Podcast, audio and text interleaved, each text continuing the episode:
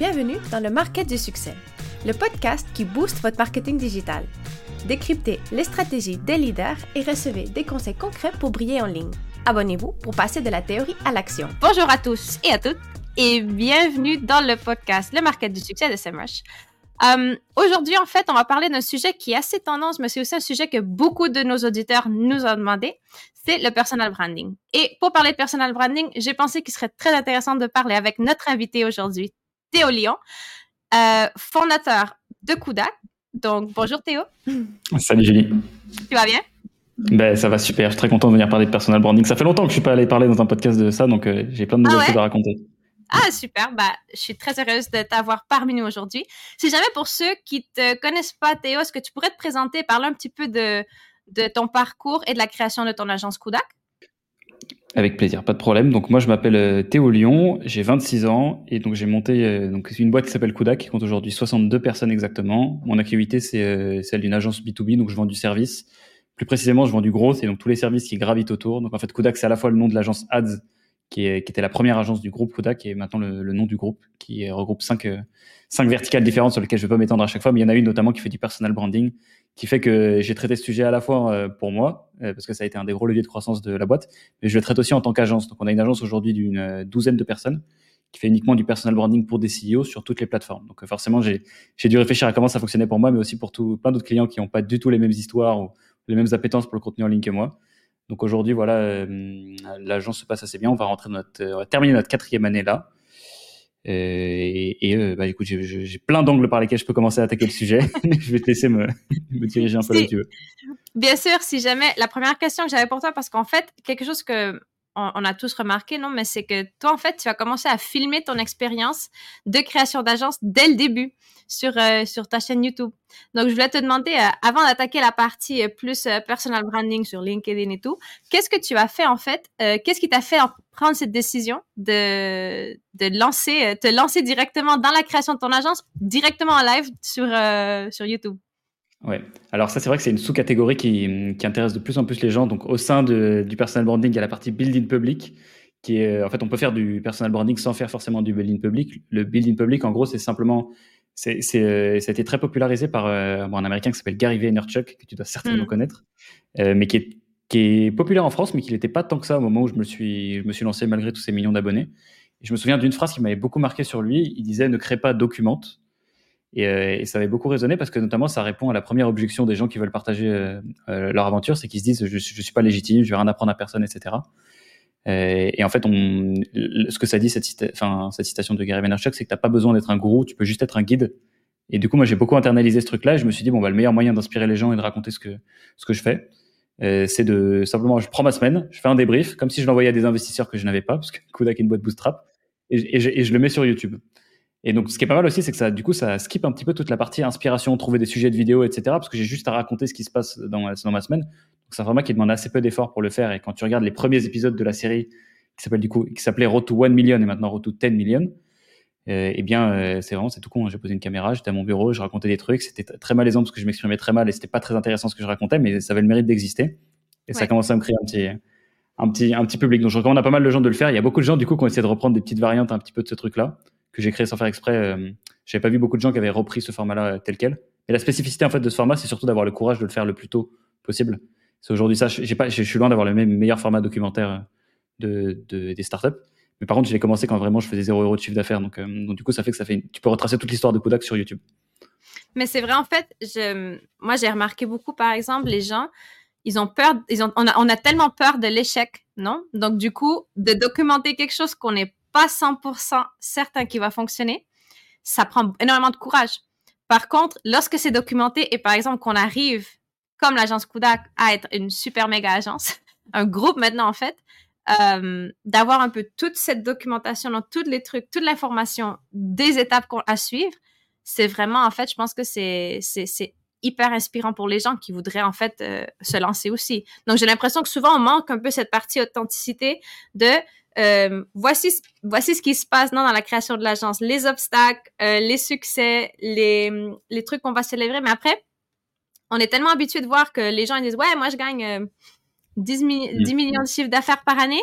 Mais ils te racontent pas comment ils sont arrivés. Non, ils font juste dire, bah, j'ai réussi à le faire. Non? Donc là, avoir un peu ce processus, c'est vraiment cette partie où est-ce qu'on peut devenir un peu référent dans cette euh, et personne motivateur. Ouais, et surtout, en fait, l'avantage de ce format-là, enfin, du, moins la spécificité, c'est que ça évite un petit peu toutes les évidences rétrospectives de, tu sais, quand une personne, tu lui demandes comment est-ce que tu as réussi, elle va toujours mm. avoir, euh, elle va pas donner les faits, elle va donner son interprétation des faits. Donc, je pense vrai, l'interprétation change énormément.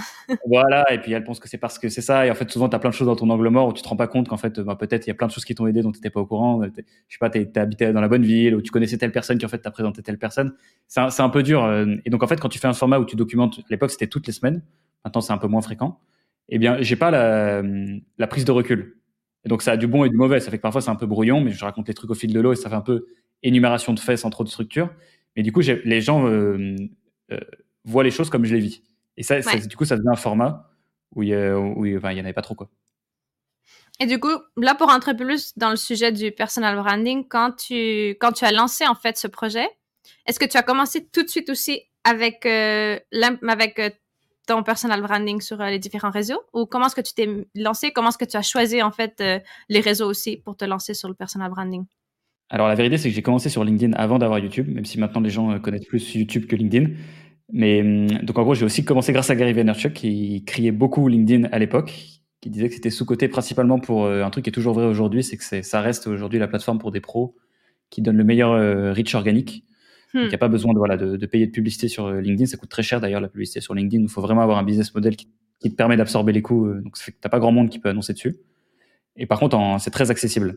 Ce qui fait que as, hum, voilà, à l'époque, tu n'avais pas beaucoup de personnes. Maintenant, les gens commencent à se réveiller un petit peu. Euh, c'est du contenu qui est très accessible parce qu'en plus, dans le format, c'est pas comme, comme YouTube où tu dois mettre une caméra, tu dois filmer, tu dois monter, etc.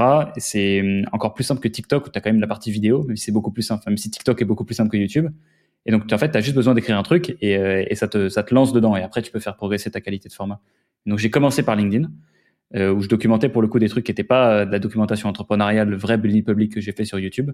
C'était purement des astuces à l'époque qui étaient sur Facebook Ads, qui était le truc que je faisais en freelance, qui par la suite est devenu mon activité d'agence assez naturellement quand ça a commencé à grossir. Donc, j'ai commencé par ça. Et puis ensuite, il y a un autre truc que crée Gary Vaynerchuk, c'est le multicanal. Enfin, lui, ça, en fait, tu, peux résumer 90% de son discours par fais ce que tu fais, mais plus fort. Donc, donc j'ai pris ça, je me suis dit bon bah écoute, j'ai qu'à couvrir toutes les plateformes et ça m'a donné un peu ce, ce positionnement qu'avaient pas beaucoup d'autres personnes, alors ni mes concurrents ni même n'importe qui sur internet en, en B2B, d'être la seule personne qui était à la fois présente sur Twitter, TikTok, Instagram, podcast, YouTube. En fait, tu peux me retrouver à peu près partout. Et donc ça donne une plateforme assez holistique qui fait que finalement quel est le seul truc commun entre toutes ces plateformes sur lesquelles je raconte des trucs différents? Bon bah c'est que c'est Théo derrière le micro. Et donc finalement, les gens ils s'attachent plus à ta personnalité, à l'histoire que tu racontes, etc. Et ça crée un attachement qui te, qui te met dans une catégorie tout seul finalement. C'est ce qu'on appelle le monopole personnel.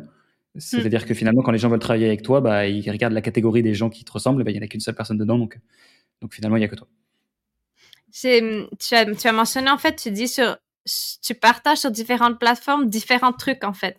Donc, est-ce que tu as fait non ce choix stratégique de sur telle plateforme je parlais de tel contenu ou de tel pilier ou quelle a été un peu la stratégie non pour décider non? Par exemple c'est vrai que hum, de nos jours bien sûr on adapte nos discours et nos, et nos contenus à l'audience des plateformes mais après au niveau stratégique pour ta création de marque personnelle euh, comment est-ce que tu as décidé qu'est-ce que tu allais partager sur, sur chaque, euh, chaque réseau?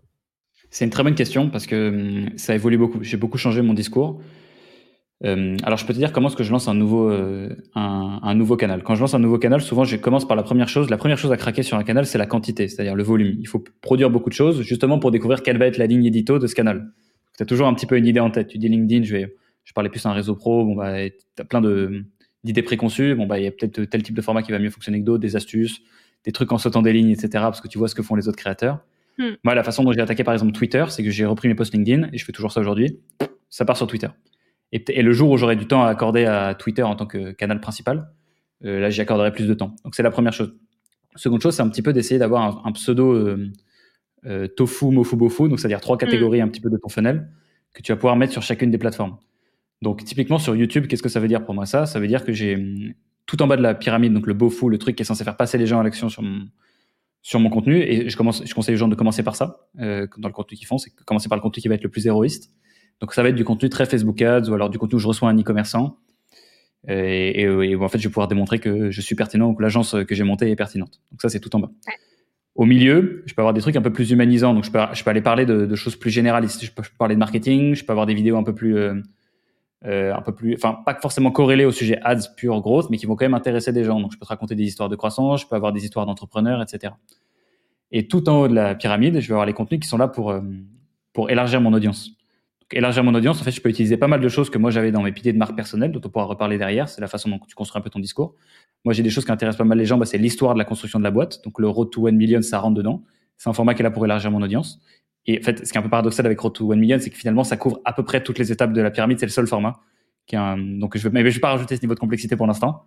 donc, il y a Road to 1 Million. Il y a des formats un peu plus viraux, buzz, etc. que je peux faire. Donc, euh, il n'y a pas longtemps, j'ai fait une vidéo sur euh, pourquoi Oussama Amar est le Bernard Tapie du 21e siècle. C'est une vidéo qui n'a pas, qui a pas de lien avec mon expertise principalement.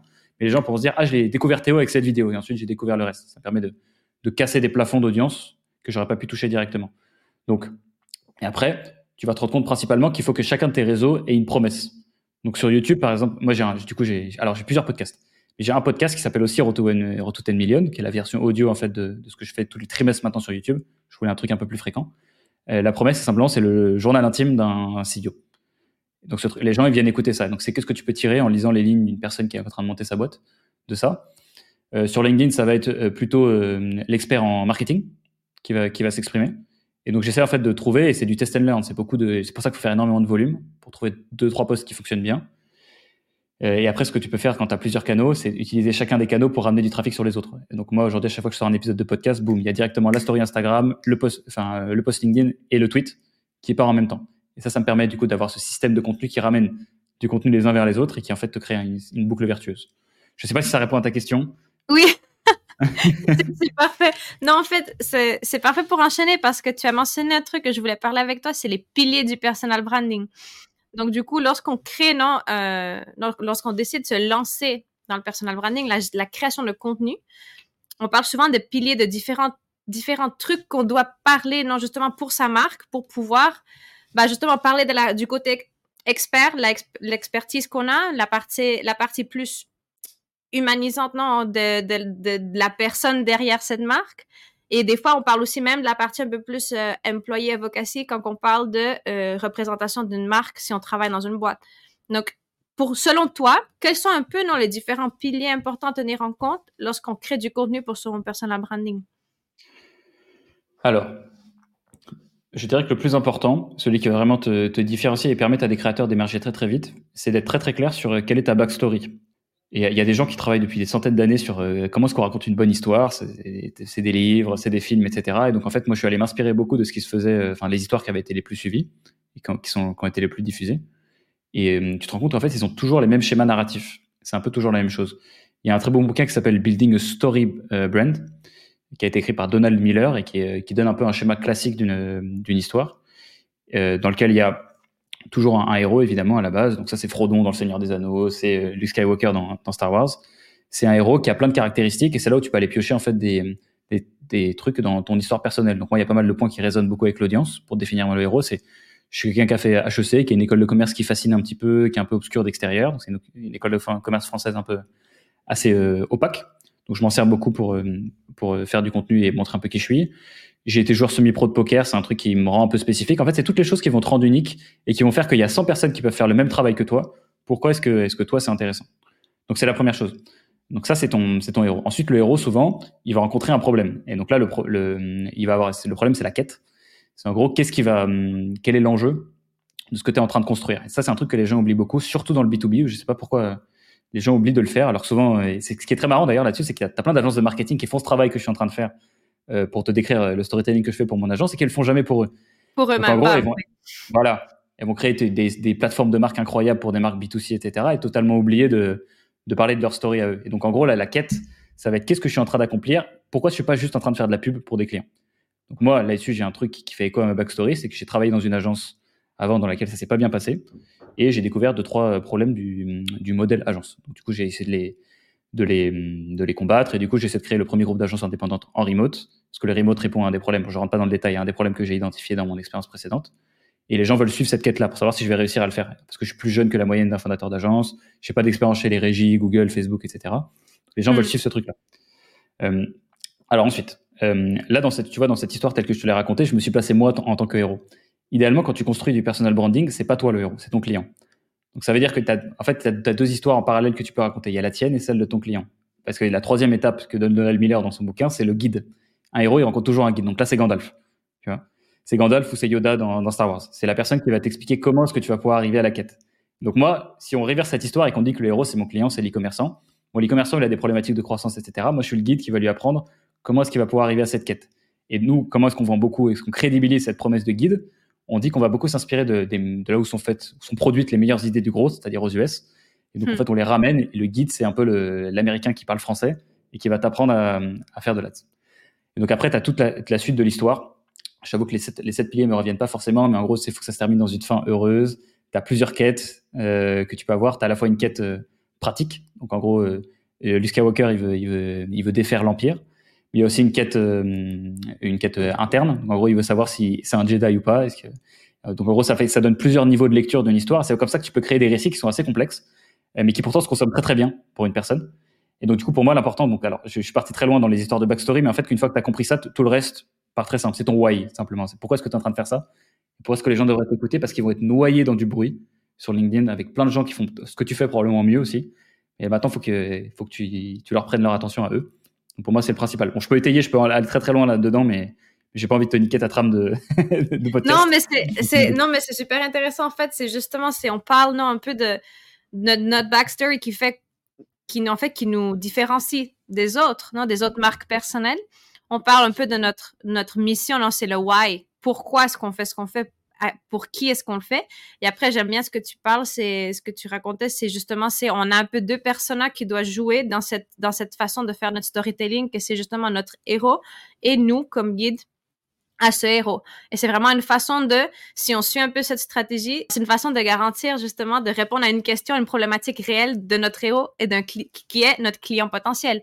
Et je pense que c'est aussi, c'est aussi souvent qui amène un peu à mon, à mon, mon prochain point, c'est on voit beaucoup, beaucoup de contenu sur les réseaux sociaux, beaucoup, beaucoup de contenu sur LinkedIn de gens qui ont des marques personnelles ou qui essaient de faire croître leur marque personnelle. Comment est-ce qu'on différencie du bon contenu dans ces non mm, sur ces réseaux sociaux? Parce qu'après j'ai l'impression que c'est tu l'as déjà mentionné c'est la partie storytelling mais est-ce qu'il y a d'autres éléments où est-ce qu'on peut reconnaître justement du bon contenu ou du contenu qui qui qui va ramener vraiment ce que ce que nous recherche comme euh, comme créateurs?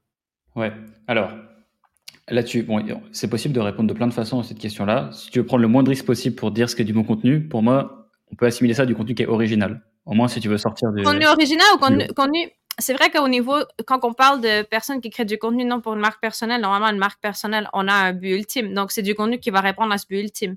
Mais moi, par exemple, si je suis impacté par un contenu qui répond peut-être pas à ce but ultime, après, c'est voir, non, comment est-ce qu'on peut juger ce type de contenu et comment est-ce qu'on peut regarder aussi, euh, bah, comment est-ce qu'on peut se sortir du lot? Avec les bah autres créateurs de contenu et les autres personnes de, qui font du personal branding. Bah en fait, pour moi, c'est la principale raison pour laquelle la majorité des contenus ne dépassent jamais le bruit, c'est parce qu'ils sont semblables. C'est pour ça que je dis que l'originalité, c'est le point normal. C'est Pour moi, c'est... Euh, en fait, il faut comprendre dans n'importe quel euh, secteur sur lequel tu essaies de publier du contenu, marketing, SEO, etc. et tout, il faut comprendre c'est quoi la doxa. C'est-à-dire qu'est-ce que, qu'est-ce que 80% des créateurs racontent et comment est-ce que je peux proposer le meilleur contenu sur, sur ce sujet-là donc moi, ça a été très facile au début quand je parlais de Facebook Ads parce que personne parlait. Je sais pas pourquoi il y a pas de marketeurs qui parlaient anglais. Donc j'allais juste prendre les trucs aux US, je les propackageais bien et je les, je les appliquais à des problématiques françaises et ça donnait du contenu qui était super original. Et ça, les gens le, en fait, ils font une erreur. Souvent, ils disent qu'être original, ça veut dire être quelque chose que je déteste. C'est les gens qui ils sont là pour être clivants. clivant, ça veut dire ah. qu'ils sont là pour pour euh, être euh, dire un truc et en fait chier sur des gens, cracher sur plein de Ça, ça marche pas. Hein. Le, le positionnement, être contre quelque chose c'est un truc qui en fait a une date d'expiration tout le temps parce que être contre ça a deux sens en français. C'est quand tu es contre en opposition à quelque chose mais c'est aussi être en appui. Quand tu es contre un mur tu vois as un appui sur le mur si tu retires le mur là, tu tombes. En fait ces gens là ils sont ils, en fait, ils sont constamment en train de chercher des murs, des murs contre lesquels s'appuyer et être en opposition. Et finalement euh, bah, tu te définis pas vraiment toi-même. Tu te définis toujours par le truc par lequel tu es en opposition. Donc euh, sans rentrer dans de l'enculerie de mouche philosophique il faut réussir à trouver quelque chose qui est très authentique à toi-même. Un prisme par lequel tu peux analyser quelque chose qui est déjà fait plein de fois et c'est ça qui prend du temps, en fait. C'est pour ça qu'on dit souvent, là, les stratégies de contenu de personal branding, ça prend énormément de temps. Euh, c'est pas juste parce que ça prend du temps de construire une communauté. C'est parce que ça prend du temps de trouver ce que tu dois raconter. C'est surtout ça qui prend du temps. Et c'est ça qui se fait au prix d'énormément de volume. C'est pour ça qu'au début, quand tu as, des doutes sur est-ce que tu dois partager ça ou ça, c'est pas, pas une vraie question en fait. Partage plus et tu vas, tu vas avoir beaucoup plus de feedback et tu vas en apprendre plus sur ce que tu dois partager. Donc finalement, euh, le seul truc que je recommanderais aux gens, c'est d'essayer d'être très au courant sur son secteur, qu'est-ce qui se raconte? Et c'est pour ça qu'il y a des secteurs sur lesquels c'est beaucoup plus dur d'émerger. Aujourd'hui, le Facebook Ads, le marketing, etc., il y a énormément de gens qui en parlent. À moins que tu aies une approche totalement différenciée, ça va être très compliqué de sortir du bruit. Tu as un vrai enjeu là-dessus, c'est de battre le bruit. Parce que l'organique, comme c'est gratuit, c'est accessible à tout le monde. Ça veut dire qu'il faut être le meilleur. Je trouve super intéressant. Et quand on parle de battre le bruit, non, ce que tu dis, euh, J'aimerais bien te demander un peu ton opinion parce que j'ai l'impression qu'il y a une fausse conception. Un peu, les gens, ils pensent que le personal branding, c'est que pour euh, des solopreneurs, entrepreneurs ou euh, créateurs de contenu. Et après, il y a toute une stratégie qu'on peut appliquer aux entreprises, dans les entreprises, pour justement favoriser le personal branding des employés pour pouvoir augmenter la visibilité de l'entreprise. Euh, j'aimerais bien avoir un peu ton opinion sur le sujet. Oui, alors ça, nous, on le fait énormément. Hein. Donc, on a, beaucoup de challenges en interne qui visent à récompenser les gens qui partagent le plus de contenu, qu'ils soient sur Kodak ou d'ailleurs. Hein. C'est juste pour. eux. en fait, on leur explique surtout l'intérêt pour eux de partager du contenu. Donc, s'il y a hmm. des employés qui nous écoutent et qui hésitent à partager du contenu sur leur boîte, souvent, à quoi ça va te servir C'est que tu peux utiliser la crédibilité d'une boîte qui est beaucoup plus grosse que toi. Donc, en fait, ça te donne euh, le fait de participer à une aventure qui est plus grande pour, euh, en fait, euh, attirer de l'attention sur toi et donc faire grossir ta réputation, faire grossir ta, respectabilité dans un, un domaine donné une communauté. Ça, c'est des choses que tu peux énormément valoriser dans une carrière derrière. Donc, en fait, même si jamais euh, le, le, fait de partager du contenu pour ta boîte, tu dis, bah, toi, je suis pas payé pour ça et tout, etc. Pourquoi je le ferais? En fait, il y a un intérêt personnel très profond que tu peux tirer de ce truc-là et que tu ne peux tirer que du moment que tu es dans cette boîte. Le jour, si je travaille chez MCM Rush, MCM Rush est hyper identifié comme acteur euh, majeur dans le marketing. avec un gros logiciel, bah, euh, je peux utiliser cette crête de ouf. Qu'est-ce que j'apprends quand je bosse chez MCM Rush, etc. Ces choses, demain, je suis plus chez MCM Rush, bah, je ne peux plus partager de contenu intéressant là-dessus. Donc, je, je perds tous les likes que potentiellement j'aurais pu avoir sur ce truc-là. Donc pour moi, la première chose, c'est pour avoir de l'employé advocacy, avoir des gens qui parlent de ta boîte, il faut qu'ils en tirent un profond intérêt personnel. Euh, et ensuite, donc pour répondre à ta question sur est-ce que c'est que pour les solopreneurs ou les freelances, euh, bah, c'est précisément pour ça qu'il y a des boîtes qui vont, qui vont démonter les boîtes qui veulent pas le faire. C'est parce qu'en fait, il y a absolument pas de barrière du tout euh, aux stratégies de personal branding. Parce qu'en gros, il faut, on pourrait limite retirer le mot personal branding et le remplacer par réputation.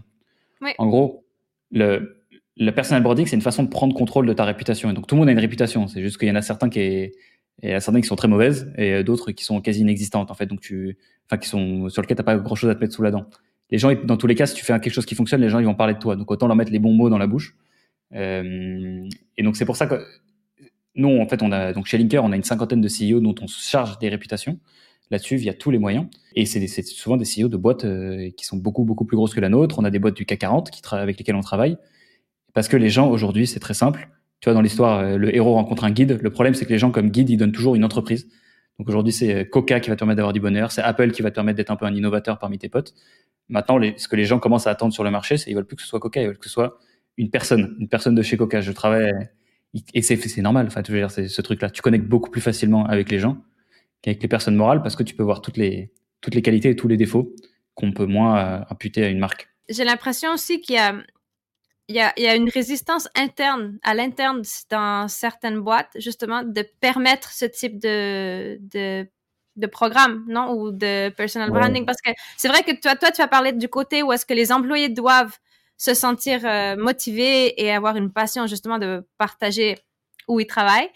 Euh, mais après, j'ai l'impression qu'à l'interne, dans des grandes boîtes un peu plus, on pourrait dire traditionnelles, on a, on a un peu peur de dire non, c'est que là, on va, on va exposer nos employés devant d'autres entreprises qui vont après les embaucher, ils vont nous, nous enlever notre talent. Et c'est vrai que j'ai l'impression que sur certains marchés, on est encore, on n'a on, pas encore très pris beaucoup d'avance sur ce sujet. Qu'est-ce que tu en penses pour la France? Est-ce que tu trouves que, est-ce que tu as vu un peu de, progrès dans les dernières années au, sujet?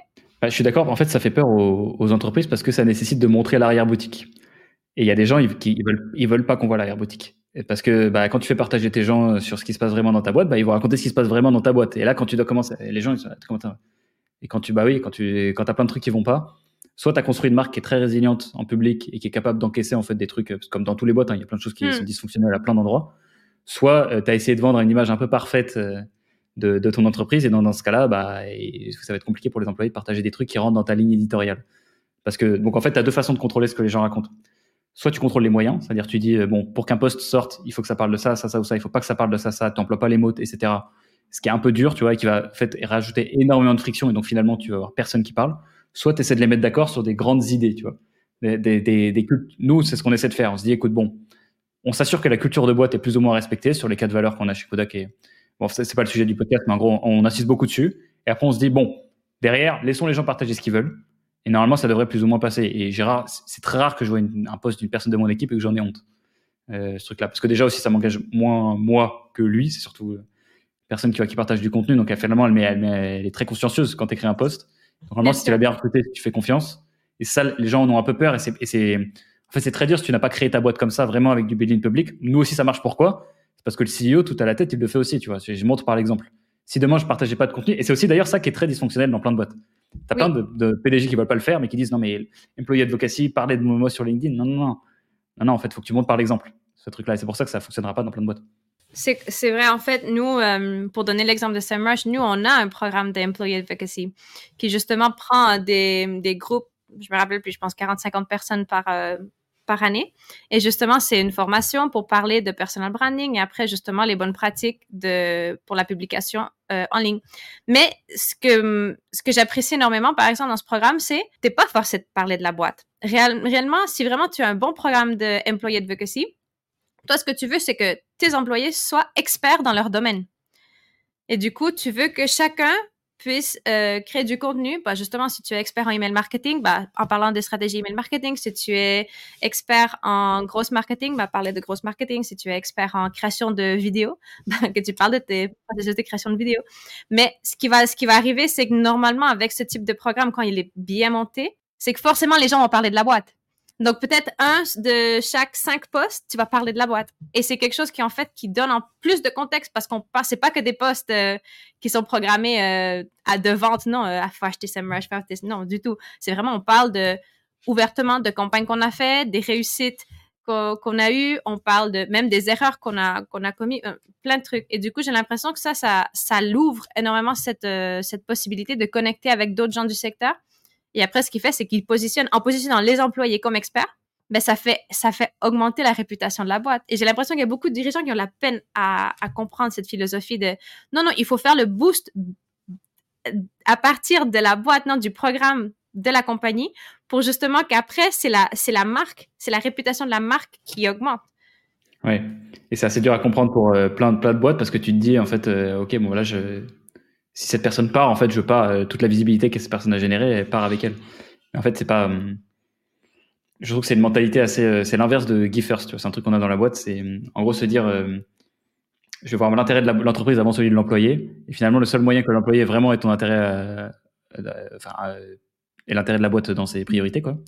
Il faut que la boîte ait son intérêt en particulier. Donc, du coup, tu as plein de boîtes qui sont pas friendly avec le fait que les gens parlent, etc., deviennent experts de leur truc, parce qu'ils se disent non, non, non, mais je préfère qu'on investisse du budget marketing, etc. Travailler plutôt sur produire des contenus pour la boîte, etc. Ça, c'est, en fait, les, deux sont complémentaires. Et finalement, c'est, c'est pour ça qu'il faut accepter de lâcher du lest. Il faut accepter sur ce truc-là d'avoir moins de contrôle dessus, mais derrière, en fait, les bénéfices que tu vas en tirer, les dividendes que ça va payer, euh, sont énormes précisément parce que personne n'a envie de le faire, parce que tout le monde raisonne de la façon que tu viens de décrire. Hmm. Non, c'est vrai.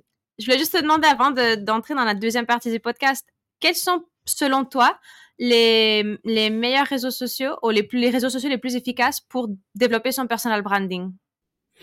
Alors, euh, bah, il n'y en a pas. Euh, il n'y a pas de deux réseaux sociaux plus efficaces. Ça dépend. Il y a énormément de variables en fait pour répondre à cette question.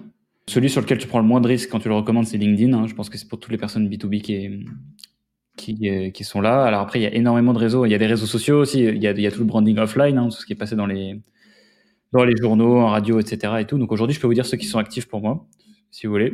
J'ai mon compte LinkedIn, aujourd'hui, sur lequel il y a 70 000 abonnés. J'ai ma chaîne YouTube sur laquelle il y a 50 000, sur laquelle je, publie à la fois du format euh, horizontal et, des shorts. J'ai mon compte TikTok, mon compte Instagram, sur lequel je partage des trucs un peu plus perso et des contenus. Bah, je, je relais aussi évidemment les shorts que je produis. Euh, j'ai trois podcasts pas trop de podcasts peut-être, mais, euh, mais ils servent tous une utilité différente. J'ai un podcast, donc Road to 10 Million. J'ai un podcast qui s'appelle Enlève tes chaussures, dans lequel je reçois des gens, et donc là, c'est surtout pour la partie crédibilité. Et j'ai un podcast, Les Bruits e-commerce, qui est ciblé pour le e-commerce. Donc, c'est, ça fait beaucoup de choses. Et après, attends, est-ce que j'ai tout dit? Non, j'ai Twitter aussi. En plus, donc X maintenant.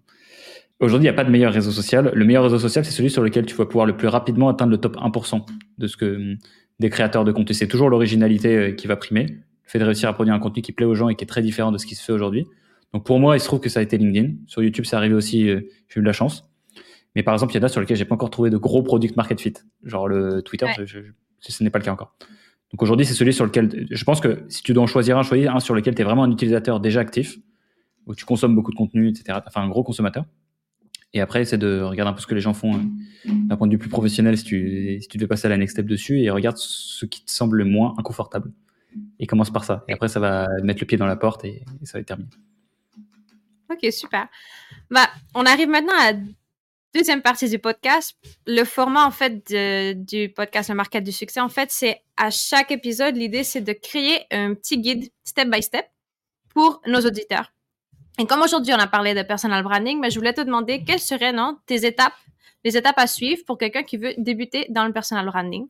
Et euh, où est-ce qu'il devrait commencer? La première chose, c'est se donner une timeline. C'est à dire, je vais tester le, personal branding sur une plateforme en particulier. Donc, tu sélectionnes ta plateforme et tu te dis, je vais le faire sérieusement pendant deux ou trois mois. Je pense que trois mois, c'est bien. Euh, et donc, à trois mois, en fait, ce qui est intéressant, c'est surtout la quantité de contenu que tu vas produire dedans. Et tu dis, je ne vais tirer une conclusion sur ma stratégie de personal branding qu'après cette durée-là ou cette quantité de postes. C'est la première chose. Seconde chose, tu vas pouvoir aller euh, identifier des piliers de contenu. Euh, donc des piliers de contenu, ça peut être à la fois basé sur la backstory dont on a parlé, donc clarifier un peu d'où je viens, qui je suis, etc. et comment est-ce que ça peut se traduire dans des contenus qui peuvent intéresser mon audience. Et ça peut aussi être basé sur les gens du secteur. Et ils vont donner plein d'idées. Tu vas benchmarker, tu vas regarder une dizaine de créateurs hors de ton pays, ça c'est pas mal aussi, mais aussi sur ton pays, pour identifier quelle est la doxa. Qu'est-ce qui se raconte aujourd'hui et comment est-ce que je peux tirer mon épingle du jeu au regard de ma backstory et des trucs que j'ai spécifiques à dire? Pourquoi est-ce que je peux être plus pertinent que les autres? À partir de là, donc c'est la seconde étape. La troisième étape, ça va être de, une fois que tu as un réseau social sur lequel que, que tu as vraiment craqué, c'est-à-dire tu, c'est comme un produit market fit, c'est assez dur de savoir quand tu l'as. Enfin, quand tu l'as pas, tu te demandes si tu l'as, mais quand tu l'as, tu sais que tu l'as. Donc, euh, donc quand, tu, quand ça marche, tu sais que ça marche souvent. Et à partir de là, tu vas pouvoir te demander comment est-ce que je peux utiliser l'actif que j'ai créé sur ce premier réseau social pour aller en activer un autre. Donc là, moi, c'est le virage que j'ai fait de LinkedIn à YouTube. J'ai utilisé ma communauté LinkedIn, j'ai relayé des extraits sur, euh, euh, sur LinkedIn vers mes vidéos YouTube, j'ai relayé mes vidéos YouTube sur LinkedIn, etc. Et comment est-ce que ce qui a fonctionné sur LinkedIn peut m'indiquer ce que je dois faire sur euh, une autre plateforme au choix. Et tu répètes le process autant de fois que nécessaire. Et après, tu fais en sorte que chacune des plateformes s'alimente les unes entre elles. Donc, il faut qu'il y ait des redirections, des moments dans la semaine ou dans le mois où, où YouTube va parler de ton TikTok, ou alors où TikTok va parler de ton LinkedIn, etc. Et ça, ça va permettre d'avoir une boucle vertueuse.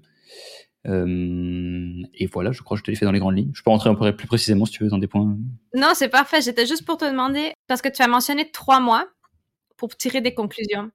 Est-ce que ça serait un peu le benchmark que toi tu t'es donné euh, Trois mois pour tirer des conclusions sur euh, un réseau social ou est-ce qu'on devrait faire plus ou moins ou... Non, trois mois déjà c'est bien et c'est large. Souvent au bout d'un mois, tu as une idée. Avec trois mois. Mais ce qui est pas mal aussi avec, cette, avec cette, ce temps de trois mois, c'est qu'il y a plein de gens qui vont entendre, qui vont faire Oh, j'ai pas trois mois. Bah, tant mieux, bah, c'est pas pour toi alors. C'est super, ne le fais pas. Laisse, la place aux autres. Euh, mais c'est pour ça que précisément tu n'auras pas de résultat, c'est parce que le sujet du personal branding, ça n'est pas un sujet pour les gens court-termistes. C'est vraiment pas. C'est comme investir en immobilier. en fait, tu achètes ton truc et tu veux directement en fait avoir remboursé ton bien la première année. Non, non, non, tu as investi, tu as investi du temps et à la fin, peut-être que ça va payer des dividendes. Mais si tu es confiant et que tu es, sûr que tu veux tenir le truc sur le long terme, que ça te plaît, ça plaît une partie de ta personnalité qui va te permettre de le tenir longtemps, ça va fonctionner. Il n'y a, a aucune chance que ça ne fonctionne pas si jamais tu es assez assidu pendant assez longtemps. C'est assez sûr en fait. C'est un faible niveau de risque, c'est juste que ça prend du temps. Et cette étape-là du temps, il faut être patient, et, mais, ça fonctionne tout le temps. C'est un peu comme le SEO. ça prend du temps, c'est pas. C'est pas c'est la même chose. C'est exactement la même façon d'aborder les deux. C'est-à-dire plus tard tu commences, euh, plus tu as le somme de pas avoir commencé plus tôt. Ouais. C'est un peu. Non, et c'est pas quelque chose que tu peux avoir du jour au lendemain non plus. En fait, j'étais pour te demander, c'est quoi un peu l'impact non, que tu peux voir euh, du personal running sur le chiffre d'affaires, par exemple, parce que j'ai l'impression qu'il y a beaucoup de dirigeants qui vont être euh, réticents à lancer des programmes d'employee advocacy ou de promouvoir justement le personal branding. Mais en fait, ça a été démontré que, je veux dire, on voit clairement qu'il y a un impact sur le chiffre d'affaires des, des, boîtes. Est-ce que... Ouais, il y, a, bah, il y, a, un énorme impact sur, euh, enfin déjà bon la visibilité évidemment sur la brand. Quand tu veux faire passer des messages de marque, tu as un endroit où les gens t'écoutent et ça déjà c'est très rare euh, d'en avoir mm. un. Le mois dernier j'ai reçu 78, j'ai ouvert 78 affaires dans Pipedrive. Wow. Il y en a 20 qui viennent de LinkedIn. Ok. Juste de LinkedIn. Donc ça c'est des gens avec lesquels j'ai ouvert des deals et euh, après bon sur mes paniers moyens etc. Mais c'est je vends des services quand même qui coûtent minimum 2000 euros par mois. Donc mm-hmm. Euh, donc voilà, quand tu ouvres une affaire, c'est vraiment que c'est un prospect qualifié. J'en ai beaucoup plus qui me contactent, mais ça, c'est les gens avec lesquels on, a, peut vraiment faire du business. Donc, euh, voilà. Non, donc c'est vraiment c'est clair que LinkedIn, bah, que le personal branding a un impact direct sur euh, sur les chiffres d'affaires. Donc, je pense que c'est juste important de faire passer le message parce que moi aussi, je crois beaucoup en personal branding. Toi aussi, c'est clair parce que tu l'as tu l'as appliqué euh, dans ta boîte. Mais j'ai l'impression que justement pour les gens qui sont un peu euh, hésitants, c'est vraiment c'est le c'est un peu le wake up call qu'il faut leur donner de il faut se lancer dans le personal branding. Mm. Mais pour après, c'est ça. C'est quand même 3, 3 à 4 ans de construction de. Parce que les gens vont faire ça, ils, vont partager 3 mois, ils vont regarder, attends, comment ça, j'ai pas 20 leads qui me contactent. Ouais. Euh, bah non. non, c'est clair. Bah, merci beaucoup, Théo. J'étais juste pour te, te demander euh, quels sont les plans de futur pour Kudak, bah, le groupe Kudak maintenant. Oui, euh, alors je peux te répondre sur deux, sur deux plans.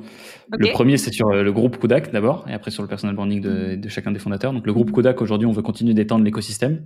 J'ai cinq fondateurs, en fait cinq personnes qui gèrent les business units le but, c'est d'utiliser maintenant, de passer dans une autre étape du personal branding, c'est d'utiliser ma marque personnelle pour, pour créer leur marque personnelle. Donc, les mettre en valeur dans mes contenus, etc. et leur donner un head start, en fait, quand ils, quand ils commencent, ce qui marche assez bien pour l'instant. Je l'ai fait sur YouTube aujourd'hui, on a une preuve de concept là-dessus. Et, euh, et, ensuite, l'autre partie, c'est de faire passer ma marque personnelle un peu dans le, euh, à l'étape supérieure. Et donc, ça va être d'aller dans du média un petit peu plus traditionnel aujourd'hui, parce que ça intéresse quand même les gens ce qui se passe sur Internet. C'est assez original, en fait, d'avoir un fondateur d'agence qui a fait ça. Et donc, ça peut intéresser des médias par lesquels, euh, dans lesquels d'habitude tu ne peux pas rentrer, donc du, papier, de la radio, de la télé, etc. Donc c'est de faire passer ma marque un peu là-dessus et de continuer à devenir là, enfin de m'installer un peu plus profondément comme euh, comme la référence sur mes sujets sur les plateformes faut quand même consolider. Faut pas oublier de travailler LinkedIn et YouTube. C'est, enfin voilà, faut pas s'endormir sur les plateformes historiques. Euh, donc voilà. C'est super intéressant. Bah, je te souhaite euh, tout le succès du monde. Et merci beaucoup d'avoir partagé ce moment avec nous et d'avoir partagé tes astuces et conseils sur le personal branding. Je pense qu'on en a tiré énormément de valeur. Donc, euh, merci beaucoup d'être avec nous. Ben, merci de m'avoir reçu, Julie. C'était un plaisir d'échanger avec toi. Et on espère peut-être te revoir dans la deuxième saison du podcast Le Market du Succès. je regarderai ma boîte aux lettres. Super. Merci beaucoup. Au revoir.